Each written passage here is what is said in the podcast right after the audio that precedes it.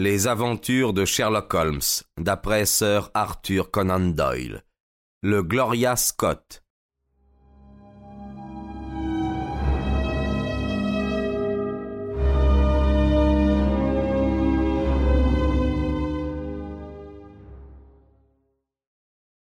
Pendant une heure, je demeurai assis réfléchissant dans l'obscurité, jusqu'à ce qu'une bonne en larmes apporta une lampe, et tout de suite derrière elle, mon ami Trevor, pâle mais maître de lui, munit des papiers qui sont maintenant sur mes genoux. Il s'assit en face de moi, approcha la lampe du bord de la table, et me tendit un court billet griffonné, comme vous le voyez sur une simple feuille de papier gris. Et je lus. Plus de difficultés, rien comme gibier à Londres pour faire la concurrence. Hudson, ton représentant, a très bien vendu les faisans, la faisane et la mèche de fouet. Ta perdrix rouge seule a la chance de pouvoir quitter cette semaine l'élevage d'Angleterre. Je peux bien vous dire que je fus frappé du même étonnement que vous aujourd'hui quand je lus ce message pour la première fois. Puis je le relus très attentivement. Évidemment, comme je l'avais supposé, un deuxième sens devait être dissimulé dans cette étrange combinaison de mots. Ou bien y avait-il une signification convenue antérieurement dans des mots comme mèche de fouet ou perdrix rouge D'un code arbitraire, il m'aurait été impossible de déduire quoi que ce fût. Or j'étais prêt à jurer que là était le nœud de l'affaire. La présence du nom Hudson semblait indiquer que l'objet du message était celui auquel j'avais pensé et que son auteur était Beddoes plutôt que le marin. J'essayai de le lire à rebours, mais les derniers mots, l'élevage d'Angleterre, me découragèrent. Puis je tentai des mots alternés, mais ni les plus difficultés, comme à pour, ni les de quitter semaine Angleterre ne m'éclairèrent le moins du monde. Enfin, tout à coup, la clé m'apparut. Je vis que le premier de chaque groupe de trois mots était seul à revenir, ce qui donnait une suite de phrases qui avaient poussé au désespoir le vieux Trevor. L'avertissement était bref, net. Je le traduisis pour mon camarade. Plus rien à faire, Hudson a vendu la mèche, ta seule chance, quitter l'Angleterre. Victor Trevor enfouit son visage dans ses mains frémissantes. Je suppose que ce doit être exact, me dit-il, mais c'est pire que la mort, car cela signifie aussi le déshonneur. Tout de même, que signifient les mots ton représentant et perdrix rouge Rien pour le message, mais peut-être en saurions-nous davantage si nous découvrions l'expéditeur. Vous voyez, il a commencé par écrire plus, trois petits points, rien, trois petits points, a, trois petits points, faire, etc. Ensuite, pour se conformer au code, il a bouché les espaces par deux mots à la suite. Naturellement, il s'est servi des premiers mots qui lui venaient à l'idée. Et s'il y en a tant qui se rapportent au gibier, vous pouvez être sûr que cet expéditeur est ou un fanatique de la chasse ou un passionné de l'élevage. Qu'est-ce que vous savez sur ce Beddoes Maintenant que vous m'y faites penser, dit-il, je me souviens que chaque automne mon pauvre père était invité à chasser sur sa réserve. Alors c'est incontestablement de lui que vient le billet.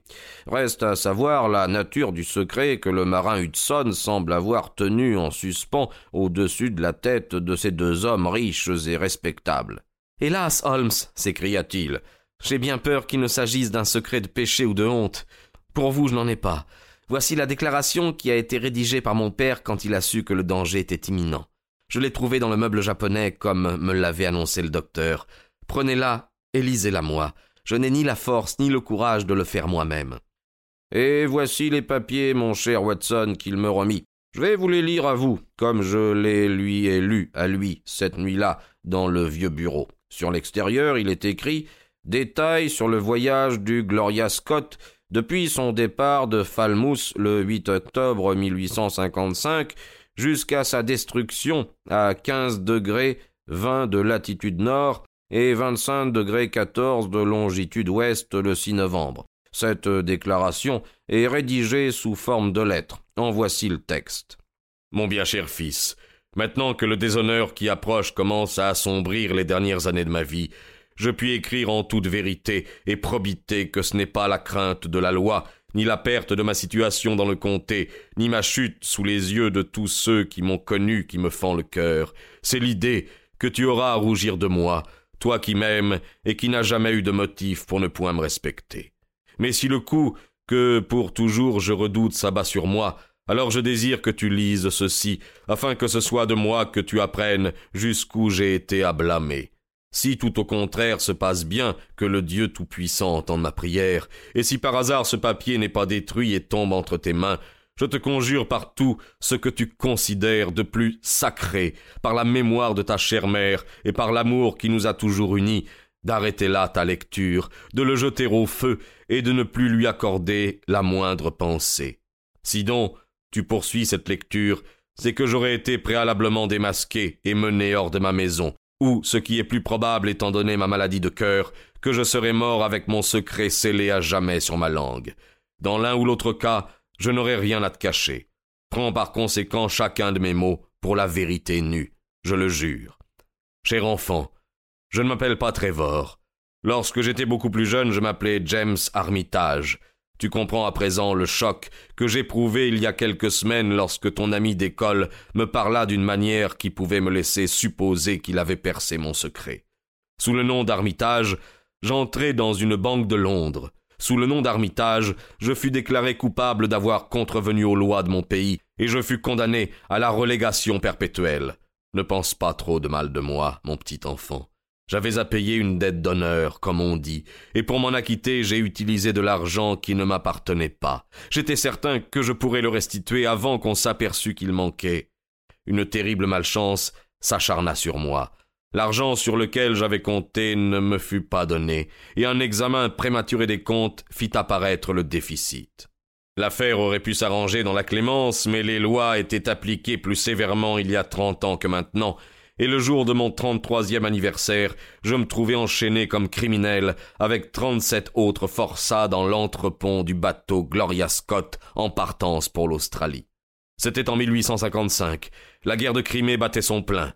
Les vieux bateaux de forçats avaient beaucoup servi comme transport de troupes en mer Noire. Le gouvernement fut donc obligé d'utiliser des navires plus petits et moins adéquats pour reléguer ses bagnards. Le Gloria Scott avait fait le commerce du thé avec la Chine, mais de nouveaux voiliers l'avaient supplanté. Il était trop vieux, lourdement arqué avec de larges baux. Il jaugeait cinq cents tonnes. En sus de trente-huit gibiers de potence, il transportait un équipage de trente-six hommes, dix-huit soldats, un capitaine, trois lieutenants, un médecin, un aumônier et quatre gardiens. En somme, il avait une cargaison de cent âmes quand nous quittâmes Falmouth. Les cloisons entre les cellules des forçats n'étaient guère en chaîne solide comme dans les transports pénitentiaires, elles s'avérèrent minces et fragiles. Mon voisin, vers l'arrière, se trouvait être un gaillard que j'avais particulièrement remarqué au moment de l'embarquement. Il était jeune, son visage clair ne portait ni barbe ni favori. Il avait un long nez effilé, des mâchoires en casse-noix, un port de tête insouciant, et il se balançait en marchant. Par-dessus tout, il était d'une taille qui l'empêchait de passer inaperçu. Je ne crois pas qu'il y en eût un parmi nous qui lui arrivât plus haut que l'épaule. À coup sûr, il ne mesurait pas moins de deux mètres. C'était bizarre de voir au milieu de tant de figures maussades et lasses une tête qui respirait la décision et l'énergie. Quand je l'aperçus, ce fut comme un brasier dans une tempête de neige. Je fus donc satisfait de l'avoir comme voisin, et plus heureux encore quand, dans le silence mortel de la nuit, j'entendis un chuchotement contre mon oreille. Il s'était débrouillé pour tailler une ouverture dans la planche qui nous séparait. Eh, salut, camarade, dit-il. Comment t'appelles-tu et pourquoi es-tu ici? Je lui répondis et lui demandai en échange qui il était. Je suis euh, Jack Pendergast, me dit-il. Et ma foi, tu apprendras à respecter mon nom. Je me rappelais avoir entendu parler de son affaire, car peu de temps avant mon arrestation, elle avait provoqué une énorme sensation dans tout le pays. C'était un homme de bonne famille et de grande capacité, mais il était incurablement atteint d'habitudes déplorables, et par un ingénieux système d'escroquerie, il avait dépouillé quelques-uns des plus riches commerçants de Londres. Ah, ah, ah tu te souviens de moi? me demanda-t-il fièrement. Très bien. Alors peut-être euh, te rappelles-tu un détail curieux dans mon affaire? Lequel? J'avais près d'un quart de million, n'est-ce pas? C'est ce que l'on a dit. Mais on n'a rien récupéré, hein? Non. Eh ben, où t'imagines-tu euh, que se trouve le fric? Je n'en ai aucune idée, répondis-je. Juste entre mon index et mon pouce, s'écria-t-il. Pardieu, je possède plus de trente livres à mon nom que tu as de cheveux sur la tête. Et si tu as de l'argent, mon fils, et si tu sais comment le manier et le dépenser, tu peux faire n'importe quoi. Alors, euh, crois-tu vraisemblablement qu'un type qui pourrait faire n'importe quoi va traîner ses guêtres dans la cale puante d'un vieux cercueil plein de et de poux comme ce caboteur de la côte chinoise? Non, monsieur. Un type pareil veille sur lui-même et sur ses copains. Cramponne-toi à lui, et sur la Bible, tu n'auras pas à t'en plaindre. C'était sa façon de parler. D'abord je crus que de telles paroles ne signifiaient rien, mais au bout d'un moment, quand il m'eut éprouvé et fait promettre le silence avec toute la solennité possible, il me donna à entendre qu'il y avait réellement un complot en train pour que nous nous assurions le commandement du bateau. Une douzaine de prisonniers l'avaient tramé avant de monter à bord. Pendergast en était le chef, son argent en était le puissant moteur. J'avais un associé, me dit-il, un brave type, euh, comme il y en a peu, aussi fidèle qu'un cercle à un tonneau, et plein aux os, un Richard. Où crois-tu qu'il se trouve en ce moment? Eh ben, c'est l'aumônier du bateau. L'aumônier, pas moins. Il est monté à bord avec un habit noir et des papiers en règle. Il a assez d'argent dans sa valise pour acheter le bateau depuis la quille jusqu'à la pomme du mât. L'équipage lui est dévoué corps et âme. Il pouvait acheter les matelots à tant la douzaine au comptant, et il les a payés avant qu'ils signent leur engagement. Il a deux des gardiens, plus Mercer le second. Il aurait acheté le capitaine lui-même s'il avait cru que ça en valait la peine. Que devons-nous faire alors demandai-je. Et qu'est-ce que tu crois? Nous allons donner à quelques-uns de ces soldats une tunique plus rouge que celle dont leur tailleur les a gratifiés. Mais ils sont armés. Eh, nous le serons aussi, mon garçon. Il y a une paire de pistolets pour chacun de nous. Si nous ne pouvons pas prendre ce bateau avec tout l'équipage pour nous, alors euh, faudra nous renvoyer à la communale. Cette nuit, tu parleras à ton copain de l'autre côté, et tu verras si on peut avoir confiance en lui. Je n'y manquais point. Il se trouva que mon autre voisin était un homme jeune dont la situation ressemblait à la mienne. Il avait été condamné pour faux.